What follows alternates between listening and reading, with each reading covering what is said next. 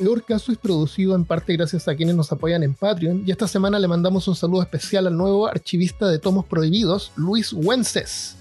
Me contó que le llegaron los stickers que mandamos, espero que te hayan gustado y que logres pegarlos sin dejar burbujas de aire.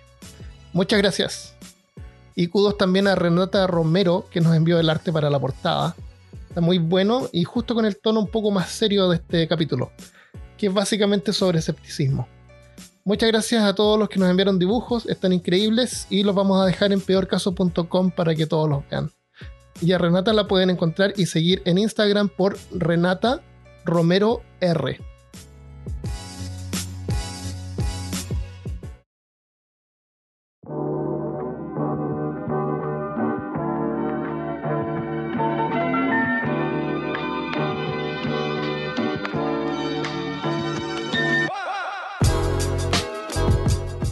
Bienvenido y bienvenida al episodio número 57 de Peor Caso.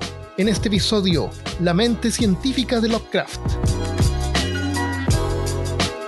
Hablándote desde los lugares más pseudociencia ficticios de Austin, Texas, soy Armando Loyola, tu anfitrión del único podcast que entretiene, educa y perturba al mismo tiempo. Junto a mí esta semana está Christopher Kovacevic y vamos a hablar de Lovecraft en un episodio medio informal. Vamos a hablar de Lovecraft esta semana. Vamos a hablar de Lovecraft específicamente. sí. Pero no tenemos ni nada así como un tema grande, sino que vamos a hablar de algunas cosas del, hacia el final de su vida. Sí. Más o menos. Y no de las historias de Lovecraft. Eh, lo que sí me gustaría partir es contándoles de que Lovecraft murió, cuando Lovecraft murió, él nunca publicó ningún libro. Un libro fue publicado por él. Eran todas historias sueltas eh, eh, que fueron publicadas en revistas Pulp y también historias que él compartía con sus amigos, que tenía un círculo, le llamaban el círculo de Lovecraft. Tenía varios amigos, tenía, tenía un montón de amigos, la verdad. El- parece el- más social de, de lo, que, de lo lo- que dicen que era. Sí. El- Si quieren tener como una idea general de, de la vida y de su carrera un poco como escritor, pueden ir a nuestro episodio número 5, parece que es, el número 9. Tenemos un De- episodio completo sobre él. sobre la vida de Lovecraft. Eso. Y bueno, y siempre nosotros hablamos un poquito de Sí, todos sí. los episodios, hacemos un checklist. Claro, pero nos gusta más o menos conocer eh, su vida en forma más personal. Y resulta que él no le gustaban los doctores porque los papás se murieron, la mamá cuando se murió como que no, no, no confiaba en los doctores. Entonces cuando él se enfermaba, no iba al doctor. Y en ese tiempo no, no se sabía mucho sobre dieta y él se pasaba comiendo Frijoles eh, enlatados. frijoles enlatados y era como lo único que comía, entonces debería haber tenido una déficit de vitaminas y cosas. Sí. La cuestión es que al final le dio cáncer al estómago, ¿no es cierto? Sí. Les fue diagnosticado con cáncer al, al intestino. Al intestino. Ajá. Qué terrible. Qué Muy- horrible. Es, es horrible. Sí. Y, mm, entonces él, mientras tanto, seguía escribiéndose con, con sus amigos y con gente que conocía y estimaba. Antigua, o sea, antiguamente, en, ese, en esos tiempos era muy común, así como ustedes nos escriben a nosotros en Facebook, que la gente le de mandara mandar cartas, cartas. a sus escritores. Eh, entonces, él, él intercambiaba mucha correspondencia con otros autores o incluso con algunos fans. Claro. Entonces, cuando él se murió, eh, uno de sus amigos que se llamaba August Derlet se encargó, junto a alguien más, que no, no recuerdo el nombre, se encargó de juntar toda o la mayor, canti- la mayor cantidad de correspondencia posible de él. Y, la, y todas las historias de todas las revistas y todo, todo lo que Lovecraft creó.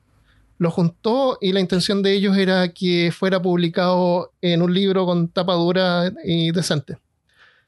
Y fueron a varios editores y los editores no, ninguno les, les aprobó la historia, no les gustó. Entonces decidieron ellos crear su propia casa editorial y le llamaron Arkham House. Arkham a lo mejor les suena por el manicomio de, Batman, Arkham, pero en realidad aquí Arkham es una de las ciudades de la historia de Lovecraft y el nombre del manicomio de, Ar- de Batman eh, en honor a las historias de Lovecraft. Es bueno que recordemos que él tenía una amistad muy eh, próxima, muy afiat- afiatada con eh, eh, Robert E. Howard, que es el autor de los cuentos de Conan y de Cool. Christopher siempre saca su Conan. Sí, con Conan, siempre. Y eh, lo que no, ¿por qué hago esto? Porque, porque él se suicidó. Se pegó un Ah, tiro sí. después de que la mamá murió en el hospital. Él salió, se sentó en, en el auto y se pegó un tiro con un revólver que tenía. Y eso, la muerte de, de Robert, causó un impacto muy grande en la vida de, de Howard. Y esto hizo que él debilitara un poco la salud. Además, por la depresión. Sí. Eh, entonces, en, cuando publicaron los libros, publicaron un montón de libros de él con sus historias. Están los libros con las historias principales. Son todos libros así bien decentes, con las páginas cosidas y todo. Y, y cada uno de esos libros de las historias principales sacaron, creo, hasta como nueve o diez ediciones. Eh, todavía existen, se pueden comprar en eBay, valen como un- uno así de edición 9, valen así como 40, 50 dólares. Y también hay seis, hay, perdón, cinco tomos de todas las cartas que lograron juntar de él. Son puras Muchas cartas, cartas. enviadas de Lovecraft. Enviadas por Lovecraft. Y el otro es, ul- es un otro libro que son misceláneos, que ahí ya hay como de todo, un poquito así como de las historias que le escribió cuando chico, eh, cartas sueltas, y ahí está la última carta que le escribió. Esa es la que vamos a leer ahora. Sí, y recordemos que en esta etapa de su vida, que es el final, eh, de hecho esta carta es como el... esta carta es de febrero y él muere en marzo. Y eh, él estaba en unas condiciones eh, muy pobres. Estaban casi en la pobreza absoluta. Él vivía con su tía, Annie. Ellos eran de una familia que, que venía como de una aristocracia media falsa.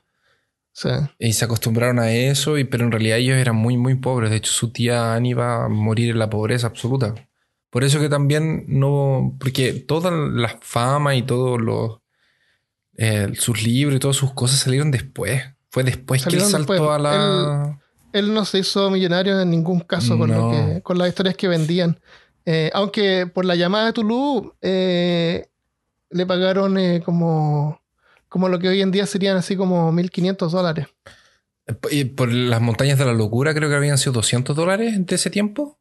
De ese tiempo, quizás cuánto. Han sido como unos 1.500, Un- 2.000 dólares. eh, una por, cosa así. por buena historia que mandaba, claro. Pero eso, eh, o sea, si, si tenemos en cuenta toda su vida, eh, ¿a qué edad murió? Él murió a los claro. 47 años. 47 años, o sea, una vida productiva de unos 40 años, o de unos 30, 30, 35 años que pudo haber trabajado producido. Y no logró ah, hacer mucho.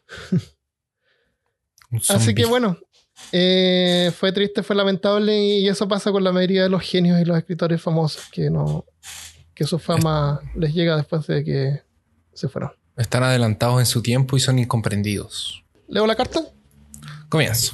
Esta carta es de Howard Philip Lovecraft a Niels H. Fromm. No sabemos quién es Neil H. Fromm, pero por lo que dice la carta parece que nos vamos a hacer una idea más o menos de, de qué tipo de persona era. La carta fue enviada el 8 de febrero de 1937 y Lovecraft murió el 15 de marzo de 1937, o sea, un poquito más de un mes después.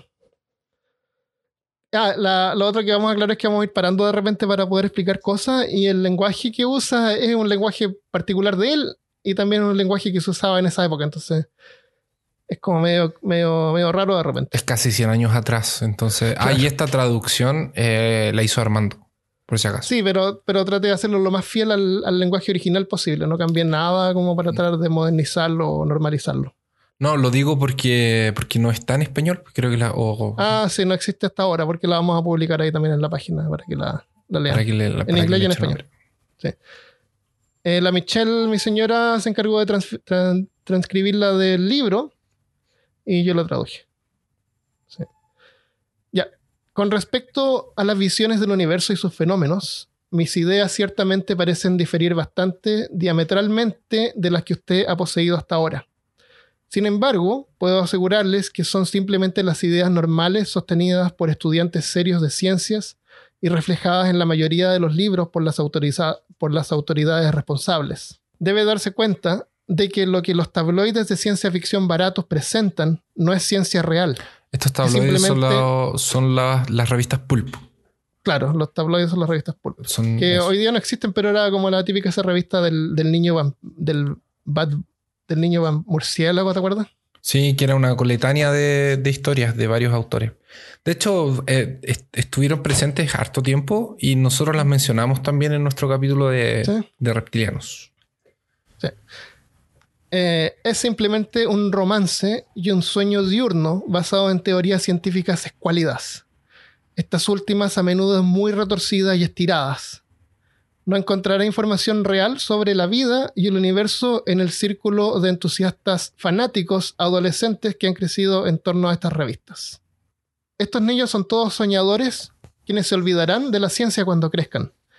En lugar para obtener datos reales sobre el hombre y el mundo y el universo, están los libros serios escritos por los minuciosos investigadores y estudiosos científicos de hoy en día, hombres que no intentan escribir un romance o inventar ideas fantásticas, o mantener vivos los mitos muertos del pasado, pero quienes solo están interesados en establecer, por lo que saben, la evidencia tal como es. Prácticamente todos los estudiantes serios, biólogos, físicos, químicos, astrónomos, están de acuerdo en su estimación de la vida como un fenómeno muy menor. Es por supuesto la forma más altamente organizada de materia y energía que conocemos, pero es probable que ocurra muy raramente en el cosmos, ya que requiere condiciones especiales que involucran lo que debemos considerar como un accidente para producir el tipo de sistema planetario adaptado a su aparición y crecimiento. Y tenemos cierto conocimiento de que su desarrollo en formas complejas como el hombre y otros mamíferos dependen totalmente de una compleja cadena de accidentes que se extienden a lo largo de cientos de miles de años y son tan peculiares para un solo planeta en cuestión que nada similar podría ocurrir en ningún otro lugar. Aquí están hablando de la vida en otros planetas y de generar vida en otros, en otros ambientes fuera, fuera de la Tierra. Y yo quiero destacar una cosa que en, cada vez que él va a hablar sobre la existencia del ser humano o cómo la vida del ser humano fue creado, va a llamarlo de accidente. De hecho, no es la primera vez ni... O sea, es la primera vez que se va a referir como un accidente, pero a lo largo de la carta por lo menos hay unas dos veces más. Sí, Se va a referir a esto como, como accidente. Por accidente no se está refiriendo a que haya sido algo lamentable, como cuando uno habla de un accidente de auto, por ejemplo se refiere a que la vida emerge por las condiciones que se han ido dando eventualmente como se dieron, en contraposición a que haya aparecido por la mano de algún creador o con algún objetivo específico. Entonces, aparentemente lo que él está tratando de hacer, o sea, la carta parece media seca, pero yo la, yo la entiendo como que lo está tratando de orientar. Sí, le está dando como un, como, un consejo. una cachetada. Claro, una y tratando de como un remesón. Eh, yo creo que lo que quiere decir aquí es que en las típicas historias del espacio que vienen los extraterrestres y los extraterrestres son humanoides, son como iguales que nosotros pero más grandes, eh, o hablan, qué sé yo, es como eso, que es, es ilógico pensar de que seres de otro planeta van a ser como nosotros, o siquiera respirar oxígeno. O como la vida aquí en general. O como la vida en general, ni siquiera el ADN podría existir en otras partes. Sí. Y ella aclara, dice, eso no quiere decir que alguna forma de vida altamente compleja no pueda crecer en algún otro planeta, en alguna otra galaxia, pero simplemente es imposible decir que una forma de vida alienígena se parezca en algo a nuestras formas superiores terrestres. Por superiores se refiere a los mamíferos y a los humanos. No que seamos los más superiores en todo el universo. Claro, pero sí somos una, una forma de vida superior. Superior. Superior. Cada característica de la vida humana, y la apariencia y el pensamiento que conocemos están determinados únicamente por las condiciones ambientales aleatorias propias de este planeta. Los biólogos pueden rastrear el origen de cualquier fase de la vida y ver cómo surgió de los accidentes de la existencia terrestre. No hay ninguna garantía por leer cualquier cosa así como un propósito en el universo. De hecho, toda la actitud psicológica implícita en la palabra propósito estás simplemente perpetuando el proceso crudo de creación de mitos del hombre primitivo, llamado animismo, de imaginar que objetos abstractos e inarticulados tienen los mismos pensamientos y sentimientos que el hombre. El animismo es esto Sí, es súper heavy. Eso, eso, es como, por ejemplo, yo hablo con alguien y me dice, no, si mi auto se echó a perder porque lo traté mal. Pensar de que, de que las cosas tienen como vida o sentimientos. eh, darle como personalidad a los objetos, a tu Sí, casa. el, el animismo dar- es darle eso, darle como alma, darle vida, darle animus a, una, a un objeto que no lo tiene. Que- creer así que si tú tratas mal tu auto, tu bicicleta, a lo mejor te va a fallar, como que se va a vengar, no sé. Cualquier cosa de ese tipo es animismo. Mira, yo no voy a- yo no quiero, yo no quiero contradecirte, pero hay un documental que hicieron en los años 90 sobre un auto que mataba gente. Y yo lo vi. Ah, y era bien real. Qué real. ¿Ese documental te refieres? Ese- El documental del, del documentarista Stephen Hawking. No, Stephen Hawking. Stephen King. Es- ese mismo. Claro. Stephen King Stephen Hawking son, son científicos. Sí, no, son todos científicos. Anthony Hopkins también, es todo igual. Exacto. Es todo lo mismo. Ok, continúa. El alma es una cosa puramente mítica.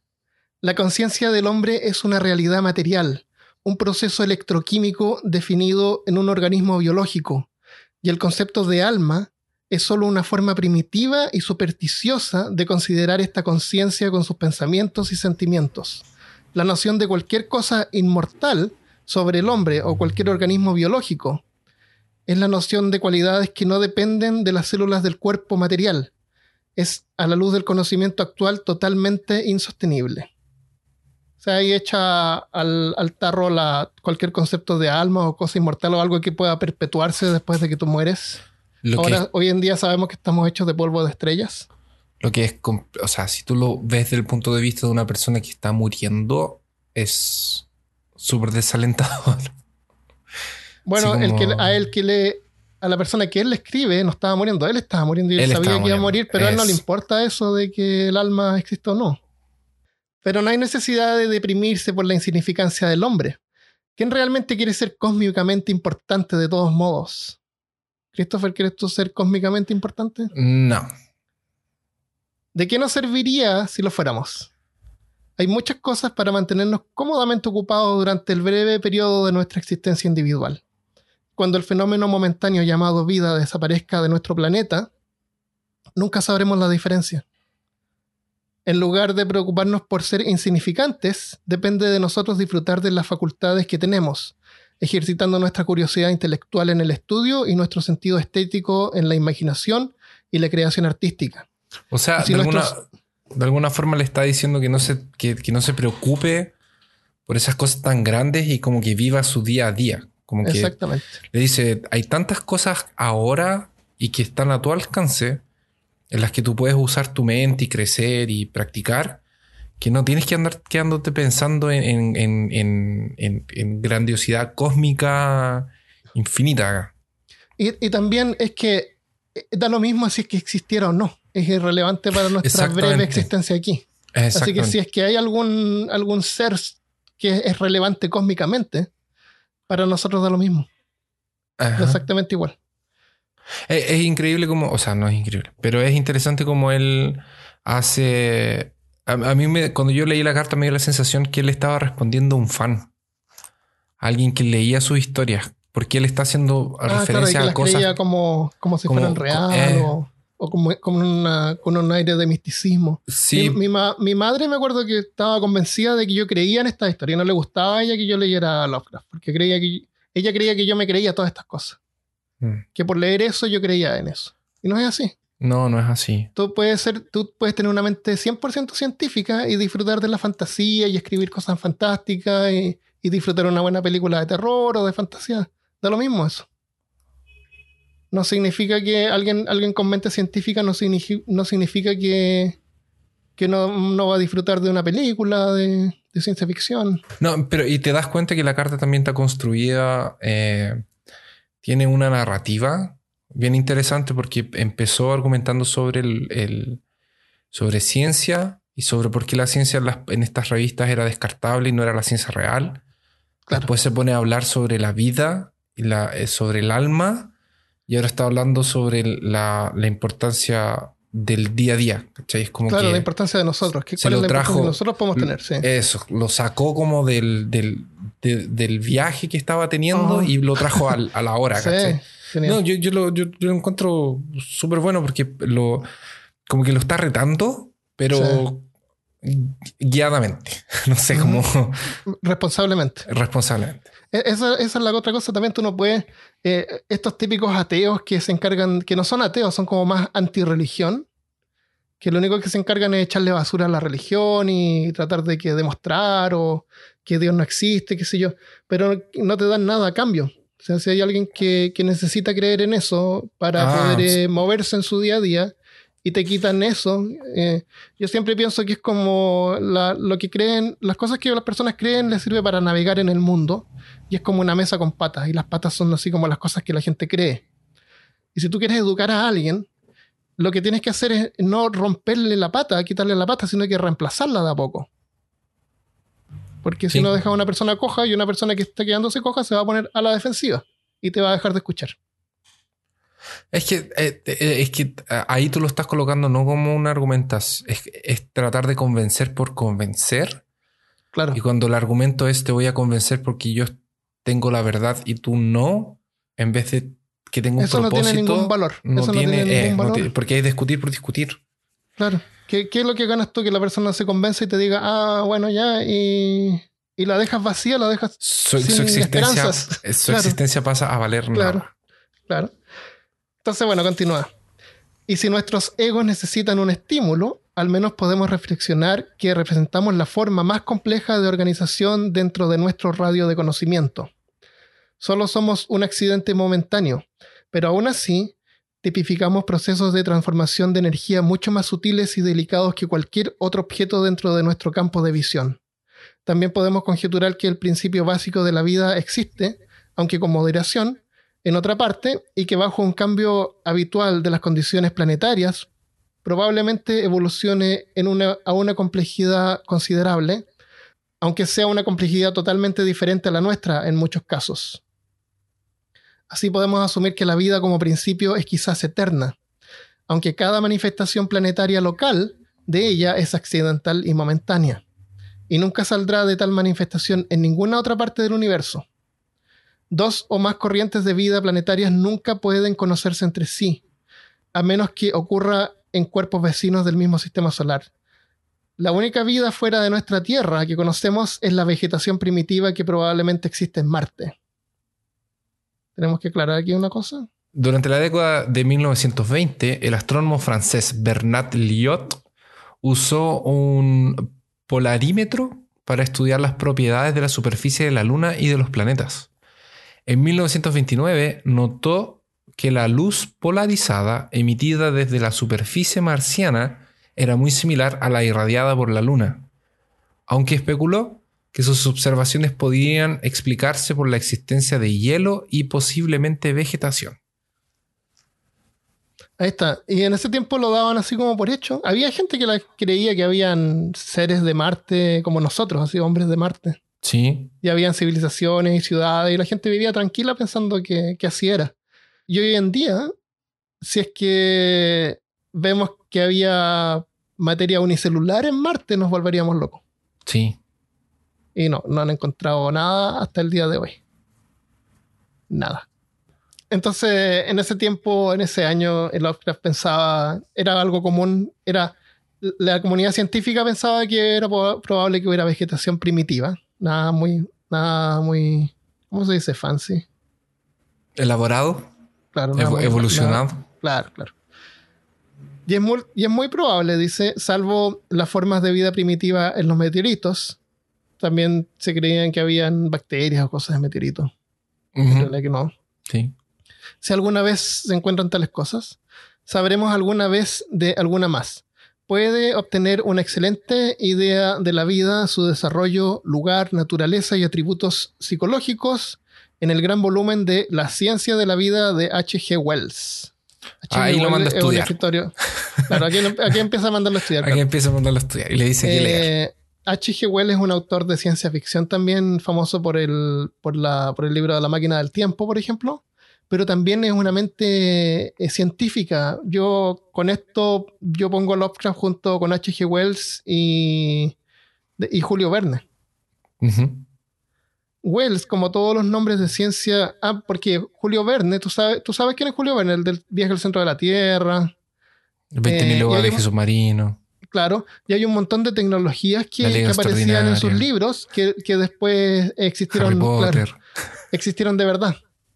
Y la gente dice como que Ah, él sí, era un visionario, era un visionario, futurista. sí. Y, y resulta que, que no, no era por eso, era porque él tenía un círculo también de amigos donde investigaban, les gustaba la ciencia ficción, entonces estipulaban así cosas que podían existir en el futuro de acuerdo a, a cosas así como de la, de la última de la última tecnología que existía en ese momento. Ujú. O sea, era realmente ciencia ficción.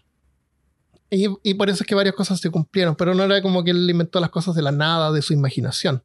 Eh, recibía, él, cuando escribía un libro, eh, lo, lo investigaba con un montón de gente. Era súper bien investigada toda la información científica que él usaba en los libros, para que, hiciera- para que fuera lo más creíble y, y basado en un concepto lógico.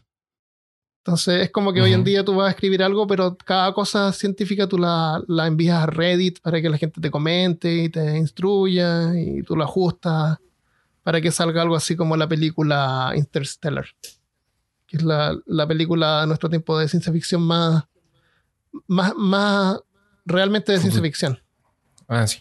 E- excepto, la, excepto el final, cuando viajan al Bueno, pasado. pero- y- claro. Estaba, estaba, estaba todo Yo- yo- bien. yo- a mí me gusta pensar de que la película termina cuando él es absorbido por el hoyo negro y de ahí muere. Y lo que pasa muere. después es solamente un, Es- un reflejo en su memoria en los momentos que estaba muriendo. Puede ser. De hecho, una de las teorías ¿Sí? del final. Ok. Wells, como todos los hombres de ciencia sobrios, no se hace ilusiones sobre la importancia del hombre en un universo, pero cree que puede hacer mucho del hombre tal como es en este planeta. Somos temporales, pero ¿qué con eso? Vivamos mientras vivamos y probablemente hay cientos de millones de años por delante para alguna forma de vida. Quizá nosotros mismos, tal vez los descendientes de alguna otra forma de vida terrestre que nos superará en este planeta en cuanto a la adivinación. Y aquí pasa a lo que sería pseudociencia. Ah, bueno, y, y terminando ese párrafo, él se refiere a que nosotros no vamos a ser la, la última tipo de vida que va a dominar el, en el planeta, como fueron los dinosaurios, por ejemplo, que se extinguieron. Después Sí. vinieron los grandes mamíferos que se extinguieron. Después viene el ser humano que se va a extinguir. Y después va a aparecer otra forma de vida que va a evolucionar y se va a extinguir también y a lo mejor un par más hasta que la Tierra ya va a estar tan cerca del Sol y tan caliente que ya no va a poder eh, eh, generar vida, Así como el- en varios libros que él, so- sostener vida. que él eh, en sus mismos relatos de, por ejemplo, la raza de los antiguos era una raza que existía aquí. Están los, estos que son como un cono, Los una cabeza. los. No, no, no. Los Esa es la gracia- eso, de. Es la gran, eso, la gran, eso. Que ellos viven como en un espacio temporal en el pasado, pero pueden viajar al futuro. Eh, ahí, este- eso también está bien, plante- bien presente en sus, en sus cuentos, sus relatos. Pero parece que lo, ya lo habíamos comentado, de que por qué Cthulhu o Cthulhu es uno de los monstruos más famosos de Lovecraft, porque es, es uno de los pocos que es humanoide. Es uno de los pocos que nosotros podemos imaginar claramente en nuestra mente. Y que se puede representar. Que de y hecho se puede estaba, representar, claro. y que de hecho no estaba montón representado en una que parte del relato es que, que alguien lo moldeó en, en arcilla. Sí, exactamente. Entonces algo, algo real, algo visible. Pero la mayoría de los monstruos de Lovecraft son cosas que, que uno se puede como tratar de imaginar mientras los está leyendo, pero nada que uno podría poner en concreto, aunque hay un montón de inter- interpretaciones que se pueden ver. Eh, pero eso es lo interesante. Por eso a lo mejor eh, Tulu es como uno de los más famosos. Fácil de interpretar. Fácil de imaginar. Fácil de imaginar, claro. Así que si tú quieres escribir una historia de terror con un monstruo y quieres que sea públicamente exitosa, mejor tener algo que sea fácil de imaginar. Como un reptil humano. Como un reptil humano, como un hombre alto con brazos largos y y terno. Y Eterno. Como el Slenderman. Slender, slenders. Claro, fácil de, de imaginar. En cuanto a la adivinación, todo lo que uno puede hacer es instarle a usar su sentido común. Está hablando a la, persona. Debe ser consciente de que cada suceso en esta tierra o en todo el universo es el resultado de un número infinito de causas totalmente no relacionadas. Si alguna de estas causas fuera diferente, la cosa no sucedería.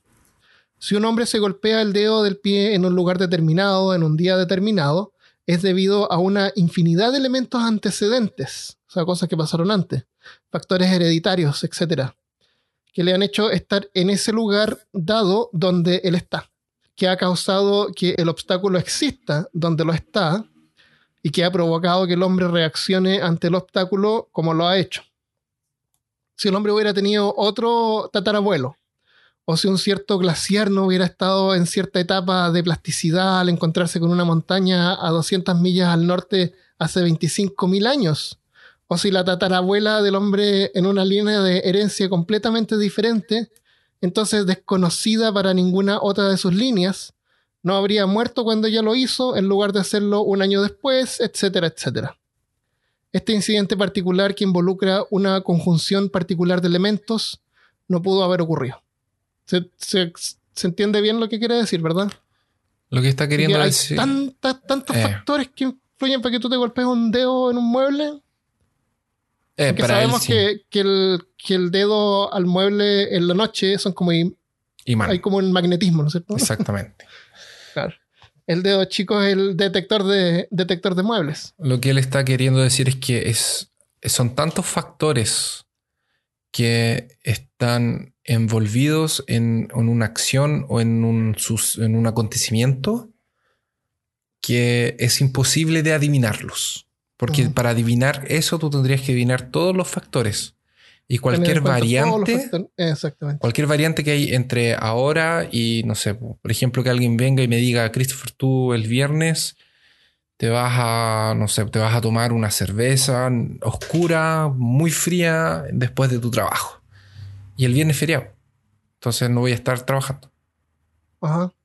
Entonces, aquí es feriado. Tal vez si yo estuviera en Chile, no sé, es como, es como eso. Podría pasar cualquier cosa de aquí el viernes. Hay un montón de factores que hacen que eso pase.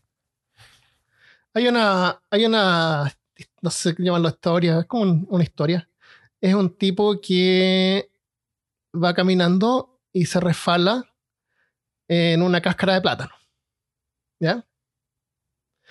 Entonces el tipo, eh, en el futuro, él crea una máquina del tiempo.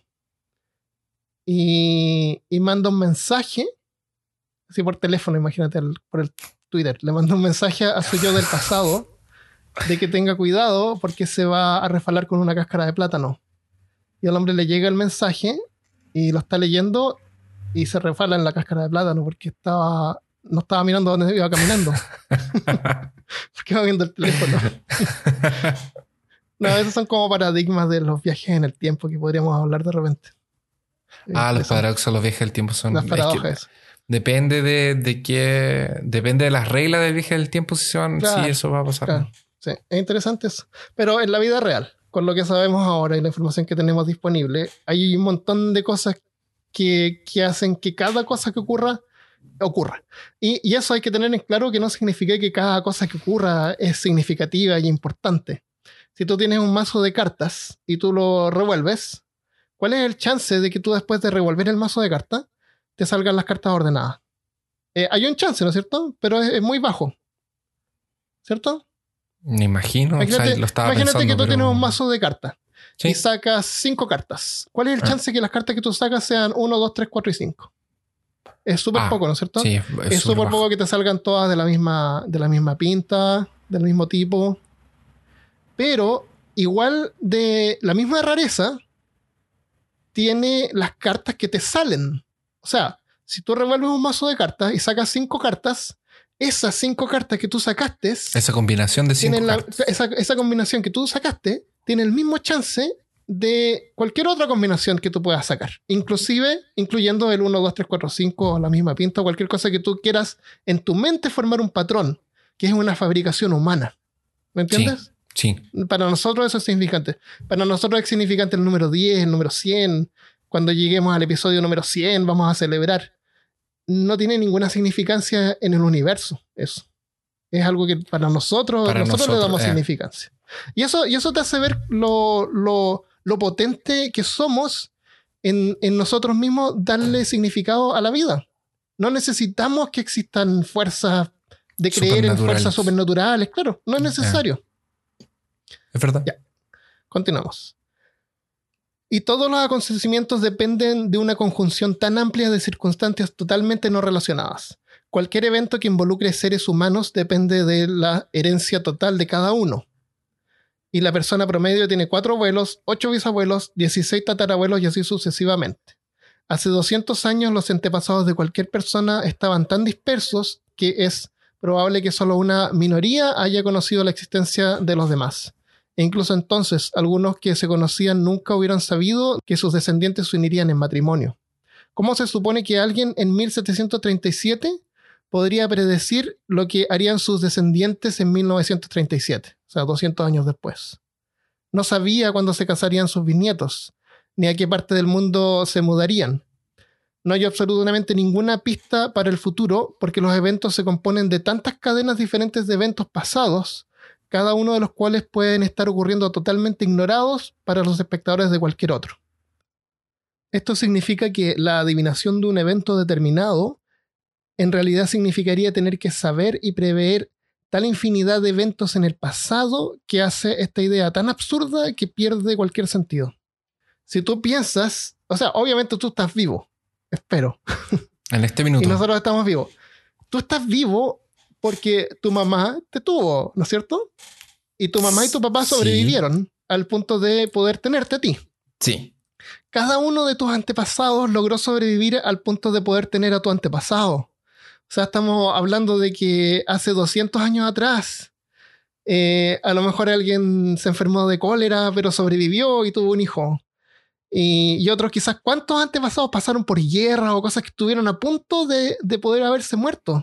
Ah, es que O- la- o es de, como- haber- de a lo mejor no haber conocido a la... Es, es como la típica historia de, de guerra, que es como que le, le dio un tiro, casi se murió y lo salvaron por nada y ahora Claro, tiene 10 tú- hijos y son todos Exacto. doctores en Tú no, ciencia. tú no sabes, pero de más, o sea, eh, probabilísticamente, de más que hay un montón de antepasados que tenemos que estuvieron a punto de no haber tenido a su progenia.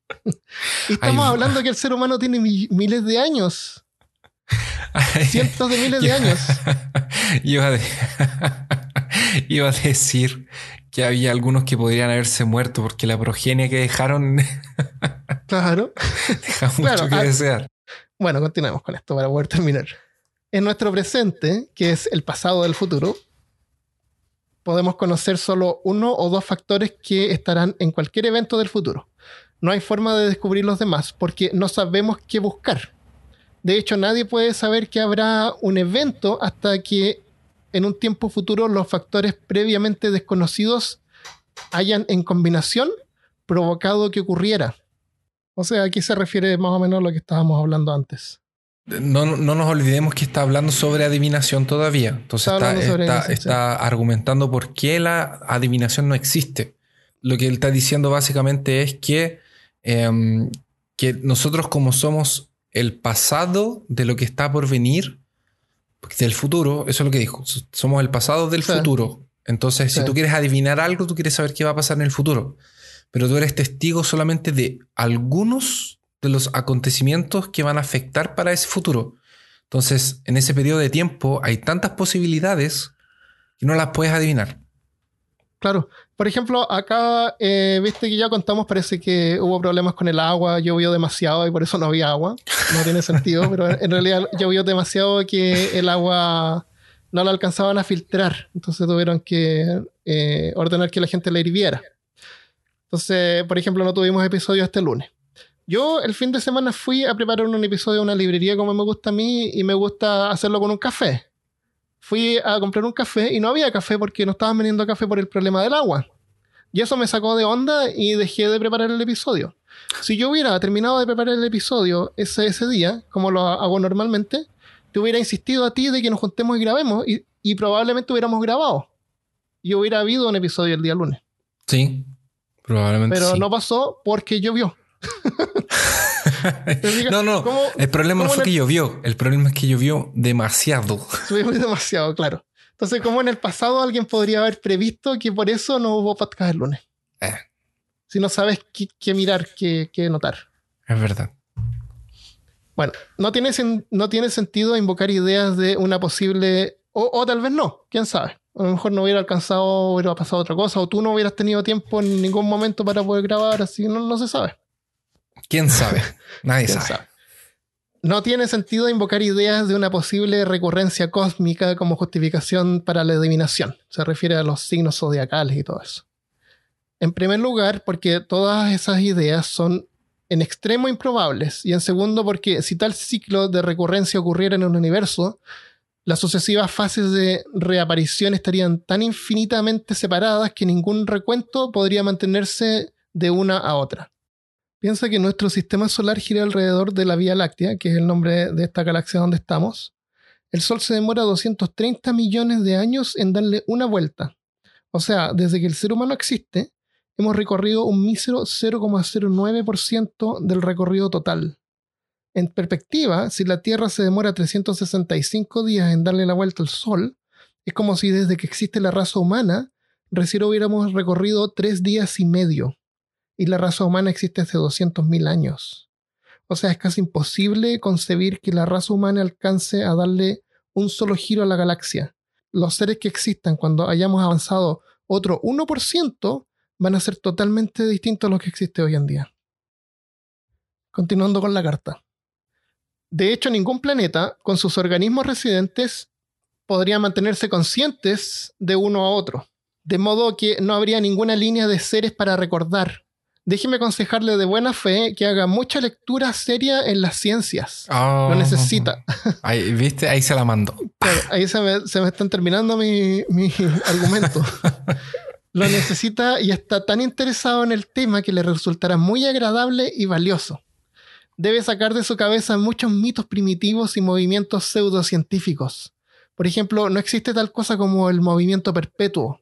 Es un buen tema para un episodio en el sentido de cualquier cosa producible en la Tierra por maquinaria, y nunca podrá haberlo.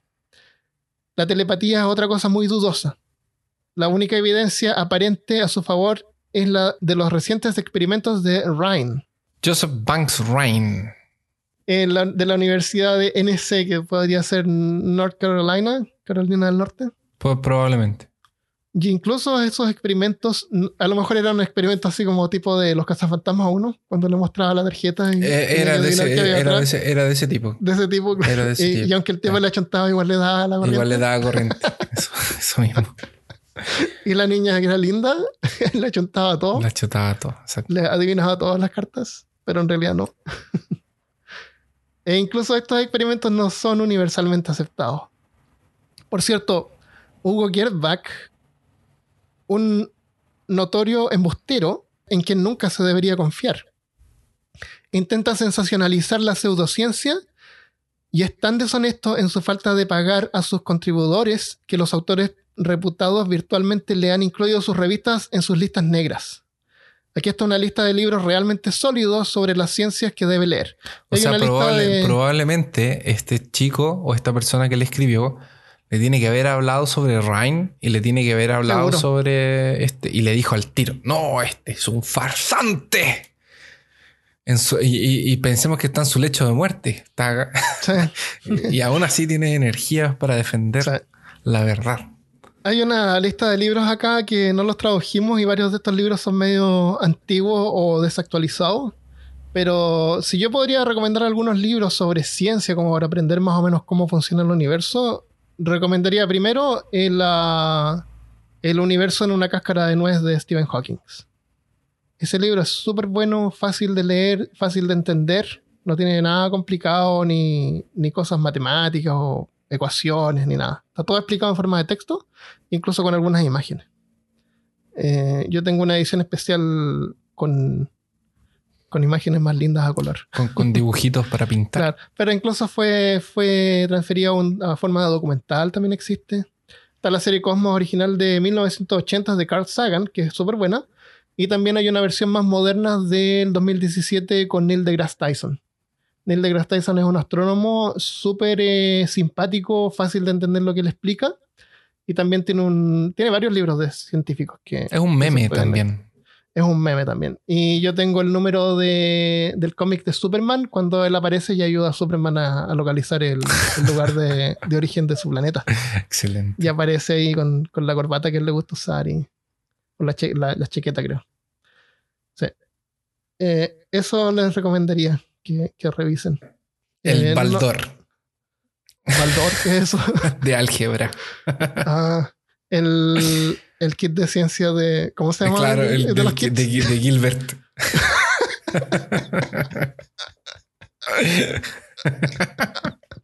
el manual de instrucciones del kit de ciencias de Gilbert. También es bien científico, era bien científico, ¿no? muy, muy, muy científico. También interesante tener las cuatro, los cuatro volúmenes y el resumen de la ciencia del profesor J. Arthur Thompson y varios volúmenes de Sir Arthur Cates, Sir Elliot Smith, Marceline Bowley y W. K. Gregory. Es posible que no pueda obtener todo esto, pero incluso algunos de ellos serían suficientes para abrir los ojos. Ah, otro libro que, pero no está en español, lo tradujeron hasta en chino y no en español, que es el libro de mi podcast favorito de Skeptic The Skeptic Guide to the Universe, que el host es un eh, neurocirujano y lo hace con dos hermanos, eh, un tipo y una niña también que difunde, difunde ciencia y, suele aparecer en la televisión en shows así como Discovery Channel. Excelente. Y ellos escribieron un libro que es súper bueno también. Se llama The Skeptic Guide to the Universe. Eh, estos son los productos sólidos de los estudiosos reales y ayudarían a contrarrestar los irresponsables ilusos que se agrupan en torno a las revistas de pseudociencia ficción. Pseudociencia ficción. ¿Qué, eh, qué, qué, despectivo. qué término, qué término más, más bacán, porque qué término más genial. Porque pseudociencia ficción no es ciencia ficción. No, está basada en eh. ciencia, es pseudociencia ficción. Y, parece que le está un poco. Eh, parece que le está un poco. como desilusionado de los otros autores y los debe estar encontrando así como muy, muy chantas. Es verdad. Eh, pero no piense que no estoy interesado en especulaciones fantásticas sobre el universo y la vida.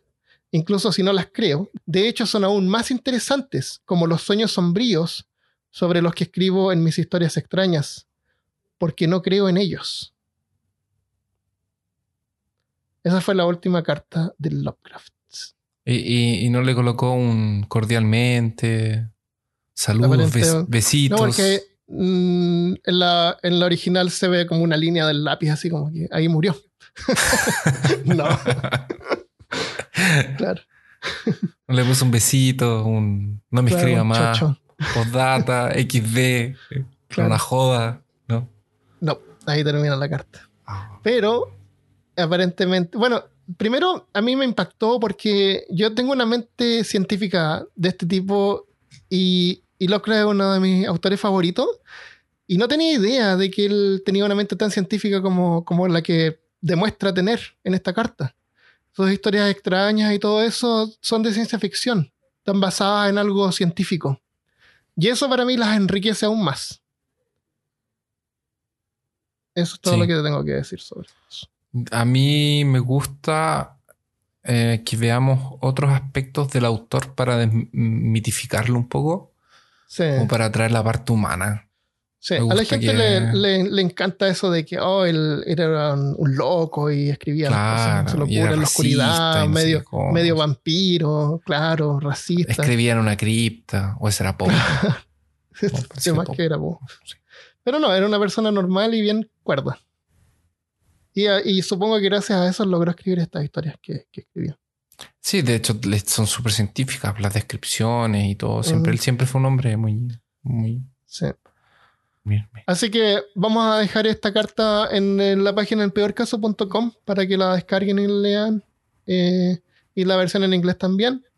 Y también voy a dejar una lista de todos los libros de Arkham House que son más o menos lo más original que uno puede llegar a encontrar sobre Lovecraft que están en inglés, pero en español eh, hay, yo sé que hay traducciones en España y en Latinoamérica que son diferentes y a lo mejor en el futuro podemos investigar más sobre eso para ver cuáles son los libros más originales que uno podría encontrar.